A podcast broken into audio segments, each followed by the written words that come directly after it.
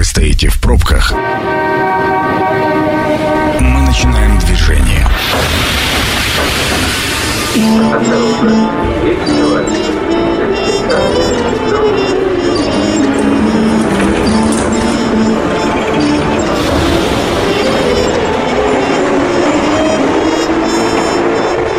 Метро. Главные темы Красноярска. Ну что ж, теперь уже полноценно мы входим в программу. Я представляю моего гостя. Сегодня у нас в гостях Евгений Стадушный, генеральный директор Красноярской краевой филармонии. Евгений, добрый вечер. Добрый вечер. Друзья, ну, э, я так понимаю, вы уже поняли, что э, обозначение должности и Красноярской филармонии означает, что разговор наш будет идти сегодня о культуре в Красноярске и, прежде всего, том его, ее сегменте, за который отвечает э, мой сегодняшний гость. Я, может быть, не очень веселый вопрос, Евгений, первый у меня будет, но тем тем не менее, а время ли сейчас вообще для культуры? Э, Сергей, хороший вопрос. На мой взгляд, для культуры однозначно всегда есть время. Культура – это такой феномен. Культура может быть разной. Она служит разным целям. Кто-то просто развлекается. Но в культуре можно найти и утешение, и терапию, и вдохновение. А разве не вдохновение все мы алчим самые непростые годины в годины испытаний. Поэтому я считаю, что культура сейчас может стать основой как вашего досуга, так вашего ментального здоровья, но и просто хорошего настроения. А вот э, наверняка сразу прямо вот про концерты известных звезд, знаменитостей. Не секрет, что э, Запад э, отказывается от э, гастролей наших э, именитых музыкантов, которые имеют мировое имя. В этой связи есть ли шанс, что все наши э, классические звезды смогут э, чаще в своих гастрольных графиках ставить российские города? Ну, знаете, мы в Красноярской филармонии э, оптимистично настроенная команда, и наш стакан всегда наполовину полон.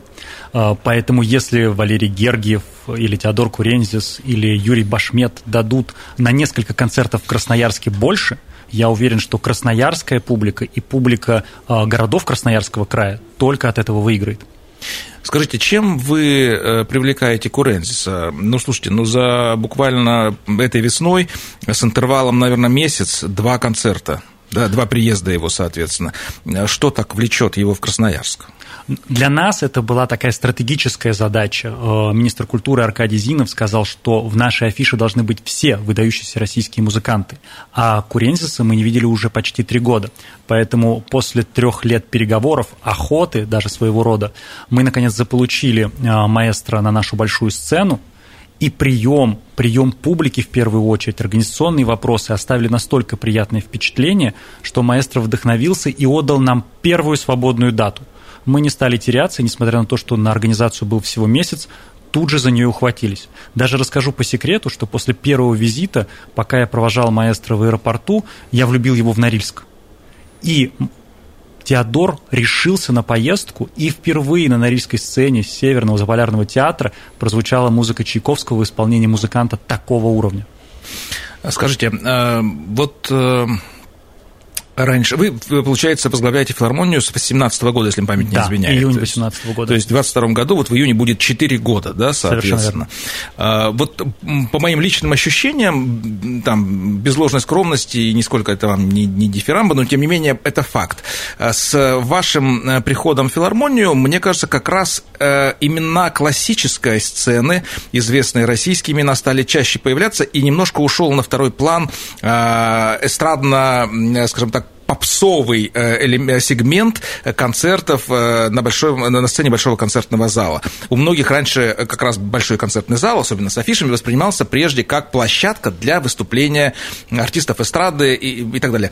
Это действительно так? У вас есть определенный вектор в этом направлении, да? И э, все-таки э, как вы относитесь э, к попсовой, к, к популярной культуре, да, нашей современной? Безусловно, вектор присутствует. Если бы не было определенного видения, то мы бы не смогли э, достигать таких результатов, которые стабильно показывает Красноярская филармония и по посещаемости, и по разнообразию афиши. Это первый момент. Второй немаловажный – это то, что роль популярной культуры и стереотип о том, что академическая музыка скучна, сильно переоцененный стереотип. Соответственно, мы стали выбирать такие проекты, которые понравятся публике широкой, и влюбили широкую аудиторию в академизм.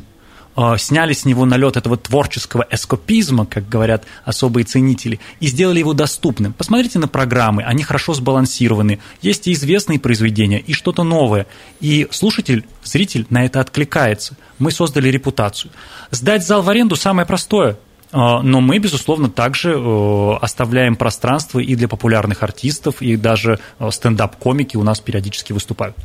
Ну вот в подтверждение ваших слов я хочу процитировать в одном из интервью, где-то в 2017 году вы сказали, вернее, в 2019 году вы сказали, что используя уже, используя уже существующий потенциал, за 10 лет мы должны преодолеть стереотипное восприятие филармонии как БКЗ, а, к сожалению, а может быть и к счастью, но красноярцы все равно продолжают называть БКЗ. Зато я знаю, что мэр это не уже любите. всегда называет это Красноярской филармонией, за что мы очень ему благодарны. Да, и показать Красноярскую Россию. Скажите, Евгений, ну что все-таки, в чем секрет э, привлечения и насколько сложно привлечь, привлечь, привести в Красноярск э, такие имена, как Гергиев, Башмет, э, Курензис, да, соответственно. Вот где этот инструмент менеджерский, а вы все-таки менеджер в культуре профессиональный, да, почему, например, это удается Красноярску, не удается каким-то другим городам, я уверен. Отвечу на ваш вопрос. Все ищут какой-то секрет. На самом деле, на мой взгляд, секрета нет. Первое – это адекватность. То есть, когда э, вы приглашаете не просто артиста, а рассказываете о культурной повестке самой филармонии, для чего вы делаете этот фестиваль, как он сочетается, в принципе, с вашим сезоном. А второй важный момент – это, безусловно, репутация, потому что Красноярская филармония в своей деятельности не замыкается только на столице региона. Это и краевые проекты, но это и российские, и международные гастроли, и регулярные выступления в Москве, а одни стоячие овации в Кремле 9 апреля э, – это прекрасное свидетельство тому, что э, мы видим как бы свою деятельность несколько шире. И, разумеется, этот резонанс позволяет вести диалог гораздо легче. Коллеги нам доверяют и с удовольствием откликаются на наши предложения. 9 апреля, я так понимаю, на сцене Большого Кремлевского дворца прошел концерт нашего ансамбля «Гаденко». О, это не просто концерт Расскажите ансамбля. об этом, да. Это не просто концерт ансамбля «Гаденко». Это гала-событие, посвященное 200 200-летию Енисейской губернии, и на сцене Кремлевского дворца собрался и ансамбль танца Сибири, и Красноярский филармонический русский оркестр. Подобную совместную программу они презентовали впервые. Там были солисты э, ансамбля песни «Краса» и даже такой любимый солист Красноярской филармонии, как Виталий Осипов. Это просто торжество э, красной культуры Красноярия на главной сцене страны. Ну а все-таки вот э, что дает э, и Красноярской филармонии, и нашему региону выступление нашего коллектива на, на сцене Кремлевского дворца? Дает ли это какие-то перспективы э, быть замеченными, услышанными и, собственно говоря, нести культуру не только в региональные массы, я так позволю себе выразиться, а масштабнее? Ну, во-первых, это чувство гордости и самоидентичности, когда ты понимаешь, что твои земляки, твои артисты, красноярцы настолько успешны и востребованы в ключевом городе страны. Это первый момент. Второй момент, э, на мой взгляд, это лучший драйвер для э, внутреннего туризма. Я сам слышал разговоры в фойе, когда люди говорили, господи, какой коллектив, э, какие красивые пейзажи. Концерт сопровождался очень достойным видеорядом. Нам надо туда поехать. Э, и, соответственно, весь московский бомонд, который обязательно пришел посмотреть, что же творится в танцевальной культуре нашего замечательного региона, э, оценил по достоинству уровень мастерства артистов и наша репутация как одного из успешных и заметных, хочу сказать, самых лучших, но стараюсь сдерживаться в выражениях танцевальных коллективов страны, она сохраняется, а значит, это новые ангажементы, новые э, гастроли, новые проекты. А вот, допустим, если говорить уже, завершая тему ансамбля Гаденко, есть ли проблема с кадрами э, в таких танцевальных коллективах? Или э, Красноярск э, – это планомерная работа, и, как говорится, молодые встают на место тех, кто уже уходит, соответственно, со сцены? Вот вы зрите в корень, потому что, конечно, в культуре борьба за кадры, за новую кровь, она очень жесткая. Это федеральный рынок, то есть молодой человек имеет возможность или девушка работать в любом коллективе страны. Но в Красноярске налажена система, когда хореографический колледж раз в пять лет выпускает новое поколение танцовщиков, и в том числе по народному направлению. В, э, год назад мы взяли 18 человек новых в состав, и это молодая кровь, новая энергия, которая и позволяет коллективу поступать, на развиваться. Мне кажется, у вас появилось много молодежи не только в ансамбле танца Гаденко, но и в симфоническом оркестре, и в других, наверное, коллективах есть определенное э, омоложение, скажем так, э, всего коллектива филармонии. Так и чувствуется, хотите обвинить меня в эйджизме. Э, нет, э, нет такой сверхзадачи, но есть задача быть открытым для молодой публики а для этого нужны проводники а, адекватного соответствующего возраста. Естественно, мы с большим почетом и уважением а, провожаем на пенсию заслуженных артистов, и на их места встают самые лучшие, прошедшие очень суровый отбор, а, будь то академические музыканты или танцовщики или солисты. Поэтому такой тенденция существует, но она имеет эволюционный вид, и я думаю, что дает свои дивиденды. Посмотрите, в зале филармонии очень много молодых лиц, и вот это самое главное достижение, которым я очень горжусь. А вот, кстати, как вам это удалось? Потому что в одном из интервью вы тоже сказали, что конкурировать с гаджетами и развлекательной культурой непросто.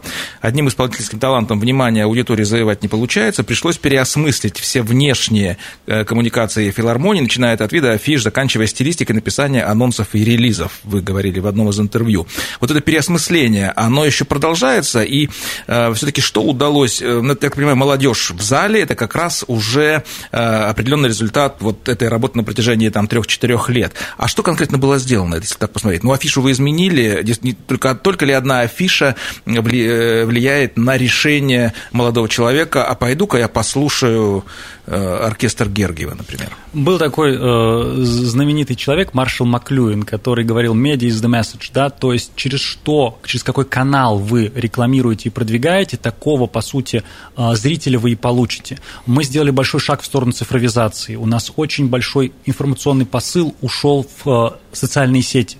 И там мы стали жестко конкурировать с досуговой индустрией, с индустрией развлечений. И с учетом того, что мы вкладываем в нее ресурсы, на нас работают прекрасные профессионалы, мы рекламируемся на лучших радиостанциях города, а, то, конечно же, нас услышала эта целевая аудитория. И это прямо настоящая борьба, как у любого бизнеса. Мы не забываем, что а, показ концерта с организационной точки зрения это тоже вид ну, деловой деятельности, да, если можно так выразиться. Поэтому здесь мы победили. Второй момент – это визуальная экология. Мы должны быть понятны, приятны с точки зрения упаковки. Это может быть скучно рядовому зрителю, но вам хочется видеть эстетическую афишу, актуальную, да, поэтому мы продумываем, анализируем, изучаем людей и хотим получить о них соответствующую обратную связь. И это тоже удается. Ну и главное, чтобы сам продукт. Ну, мои коллеги иногда ругают меня, что я называю это культурным продуктом, но без этого не обойтись при обсуждении деловых вопросов. Если сам культурный продукт, само произведение искусства на сцене оправдывает ожидания, то первый раз пришедший человек становится постоянным слушателем.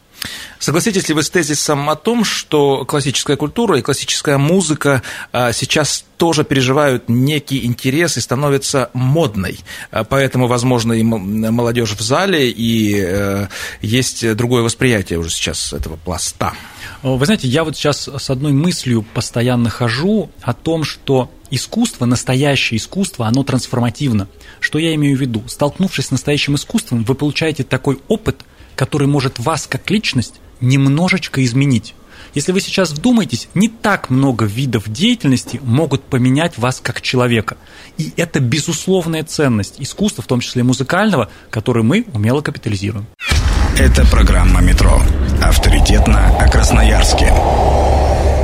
Продолжаем разговор. Друзья, меня зовут Сергей Рубцов, в эфире программы «Метро». У меня в гостях сегодня Евгений Стадушный, генеральный директор Красноярской краевой филармонии. Мы закончили молодежью, что много молодых э, у вас сотрудников и много молодежи в зале стало. А есть ли какие-то, Евгений, вот я помню, что в моем студенчестве был такой студенческий абонемент, как-то там называлось, можно было получить на серию концертов э, Красноярского симфонического оркестра билеты. Как сейчас молодежь может попасть э, к вам залы э, по льготным ценам.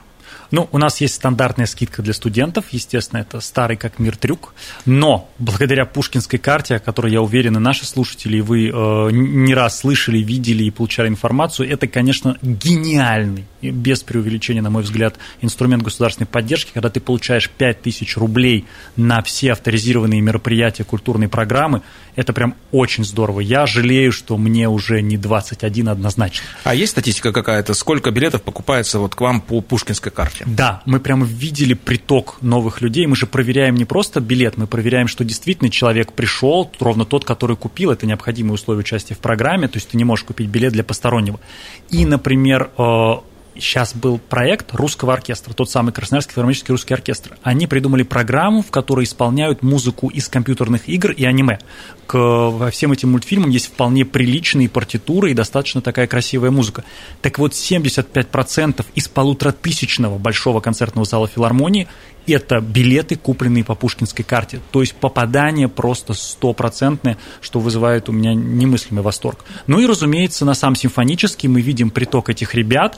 Не могу сказать, что прям грандиозно и в корне поменял как бы, ситуацию, но процентов 10-15 аудитории, а это все равно важно, у нас студенты. Ну, только есть надежда, э, что сумму нужно увеличивать все-таки, потому что сначала она 3 тысячи была, по-моему, да, да? теперь она 5 тысяч. И, наверное, э, действительно, истинные любители э, театров и концертов и классической музыки эту сумму выбирают, наверное, очень быстро, поэтому я надеюсь, что государство проанализирует и каким-то образом увеличит Ну, у нас очень сдержанная ценовая политика. Если вы обратили внимание, несмотря на весь наш деловой подход к организации концертной деятельности, мы осознанно сдерживаем рост цен и всегда имея социальные, э, как называется, ценовые пояса и чуть более дорогие VIP-билеты, но попасть может любой красноярец. 23 апреля Красноярский академический симфонический оркестр празднует свое 45-летие. Такая круглая, э, значимая дата. Наш оркестр, правда, один из самых лучших не только в стране, но и в мире, и много гастролирует, мы знаем, гастролировал. Какие будут э, события в честь этой даты для красноярцев, а может быть и для э, России в целом? Вот смотрите, Сергей, вы сейчас только что ответили на свой предыдущий вопрос. Зачем важно гастролировать? С какой гордостью вы сейчас задавали мне вопрос вопрос, рассказывая Конечно. о гастролях э, симфонического. Вот именно для этого нам необходим такой культурный обмен между регионами, столицами и странами. А что касается симфонического, да, 45 лет, мы встречаем его в отличной музыкальной форме. У нас будет восхитительная программа, простите меня за вкусовщину, но это так. А, Причем ее фишка в том, что будут исполнены произведения самого первого концерта, который состоялся 4 апреля аж 1977 года. Наши слушатели услышат увертюру к опере Руслана Людмила Глинки и концерт номер один для фортепиано с оркестром Петра Ильича Чайковского. И здесь у нас премьерное появление, пианист Мирослав Култышев, очень заслуженный лауреат многих премий, а, станет звездой вечера. Поэтому такое вот историческая реконструкция должна создать особый шарм, чтобы люди могли почувствовать связь через года. Ну, а заключительным аккордом станет исполнение самой известной русской симфонии, симфонии Чайковского номер пять. Я думаю, что для тех людей, хоть, хоть, хоть раз соприкасался с академической музыкой, это будет просто пир для уха. Это 23 апреля или это несколько концертов? 23. Мы решили сделать ударный формат, то есть такой большой гала-концерт, поскольку симфонический оркестр настолько бурно участвует в афише филармонии, практически каждую неделю у нас исполняется разная программа, э, КОСО, как мы его называем в аббревиатуре, да, активный участник всех фестивалей, начиная от фестиваля Хворостовского, заканчивая Транссибирским арт-фестивалем, который только что закончился. Плюс э, симфонический постоянно ездит по территории края. Сейчас, кстати, э, то, чем мы тоже гордимся, было возвращение в нашу повестку таких городов, как Лесосибирск, где оркестр не был уже лет 10, стоячая овация, полный зал, и Канск – Туда мы поехали с Нареком Ахназаряном. Это замечательный виолончелист, один из последних учеников Ростроповича. То есть для нас поездка в регион – это не просто какая-то галочка, а туда привозятся программы самого высокого качества от симфонической музыки к джазу. К джазу. Э, филармония активно поддерживает, насколько я понимаю, возрождение, я бы сказал, джазового направления. Э, у нас действительно джаз популярен среди публики? Или это просто э, необходимость для разнообразия музыкальных направлений? Не без грусти хочу сказать, что джазовый ландшафт Красноярска достаточно скуден может быть, я получу какую-то критику за такой тезис, но это мое личное профессиональное мнение. А при этом история говорит о том, что звучали фестивали, гремел джаз от Енисеем, и внимание к этому жанру было. А, мы говорили с вами про видение. Я считаю, что красноярская публика достойна иметь доступ к любому известному музыкальному жанру, академическому. И все это должно быть представлено на главной сцене края. Поэтому мы сейчас действительно уделяем внимание этому пробелу. Нам в этом активно помогает Игорь Михайлович Бутман, который стал нашим частым гостем. А, Даниил Крамер вернулся на сцену после определенного перерыва. Он же, кстати, этот замечательный пианист и композитор, а, согласился стать художественным руководителем нового джазового квинтета, который мы сейчас активно формируем. Я надеюсь, эта творческая единица ворвется в досуг красноярцев, завоюет свою публику и станет постоянным источником джазовой музыки в филармонии. Обманывает ли вас когда-нибудь профессиональная интуиция? Вот кажется, что поставлю в календарь концертов какой-нибудь там исполнитель или коллектив, и вроде вот он ведь в других городах, там и в масштабах страны или мира очень популярный, а в Красноярске раз и он не заходит. И есть ли какие-то этому объяснения? Вы знаете, обманывает это факт. Мы все, как управленцы и как творцы, ошибаемся, и бывают же, знаете, удачные и неудачные премьеры. Я считаю, что это нормально. Без поиска не бывает какого-то роста или прогресса. Вот, например, я был потрясен. Мы привозили на большую сцену персимфанс, столетие первого симфонического ансамбля, симфонического оркестра, играющего без дирижера. Это без преувеличения исторический феномен. Это блистательные музыканты, все они фрилансеры, они собираются ради исполнения конкретной программы, то есть на сцене сливки оркестрового общества двух столиц. Очень интересная программа, разнообразная, при этом от того, что малоизвестное название – и не совсем понятный формат, отсутствие дирижера, у нас было всего лишь ползала. Э, печали моей не было предела, и для нас это был убыточный проект, я это признаю, но в рамках празднования столетия мы все равно дали красноярской публике шанс тем нескольким сотням людей, которые пришли на этот концерт, прикоснуться к тому, к чему, ради чего пришлось бы ехать, например, в Москву. И я считаю, что такие проекты – это необходимая данность. Создание нового – это всегда определенные э, творческие лаборатории, какие-то малые сцены. Вот как у филармонии с этим? Потому что, чтобы выйти на большую сцену, как правило, я так понимаю, нужно расти, как раз для этого нужны некие творческие лаборатории, экспериментальные площадки. С этим у филармонии все хорошо? Вы знаете, может ли быть эксперимент в академической музыке? На мой взгляд, да. Скорее всего, это либо поиск и исполнение современной музыки, которая ну, всегда объективно переживает определенный кризис, поскольку она требует напряжения при восприятии и определенного отсутствия консерватизма при вкусе, да, что именно мы выбираем. С другой стороны, это игра с форматами. Вы помните, оркестр на траве, э, концерт на улице, ночь музыки, ночные концерты. Э, мы все это пробуем. Но вот то, что вы сказали про экспериментальную сцену, я трактую еще несколько иначе. Это, например, камерное музицирование. А вы знаете, послушать сольное фортепиано или трио в хорошем качестве, в достойном исполнении в Красноярске почти невозможно. Поэтому мы хотели бы вернуть этот такой вот эстетический, интеллигентный жанр на сцену. Мы понимаем, что это будет непросто, и, скорее всего, возвращение его начнется именно с маленьких, семейных, уютных пространств. Органного зала, камерного зала, малого зала. Кстати, вот э, вы сказали, да, напомнили про органный зал. Это тоже, на мой взгляд, уникальное пространство для Красноярска, потому что, во-первых, архитектура этого здания, потом сам орган, и, что немаловажно, э, органист, э, да, Бардин, которого мы все прекрасно знаем и любим. Вот органная музыка остается какой-то в одной паре в плане востребованности? Есть ли какой-то интерес, может быть, больше, меньше? И помимо этого, есть ли задача популяризировать слушать органную музыку? Вы знаете, органный зал – это прямо место силы в городе. Он у нас постоянно полон при том, что афиша органного зала расширяется из года в год. Мы добавляем туда не только органные концерты, но и ансамблевое исполнительство со стороны симфонического оркестра, когда малые группы музыкантов выступают. У нас теперь активно появился абонемент э, там Красноярского камерного хора, который сейчас прошел перезагрузку. Пространство живет очень активно. Э, а Андрей, Андрей Бардин, он невероятно открытый музыкант, поддерживает любые инициативы, эксперименты. Человек, э, если наделяет наделяешь его ресурсами, раскрывается как э, подсолнух под лучами солнца. И это очень приятное творческое сотрудничество. Но для меня мечта – это прожить период реставрации и реконструкции органного зала, который нас ждет, и использовать пространство вокруг него. Мне кажется, там будет возможность создавать великолепные уличные мероприятия. Я уверен, что с учетом развития исторического квартала и органный зал очень хорошо впишется в этот весь э, комплекс и ансамбль. А вообще, да, я считаю, что нам повезло, что у нас есть Андрей Бардин, организм, потому что это действительно очень классный музыкант и действительно очень современный, несмотря на то, что, казалось бы, орган – это э, такое наследие прошлого.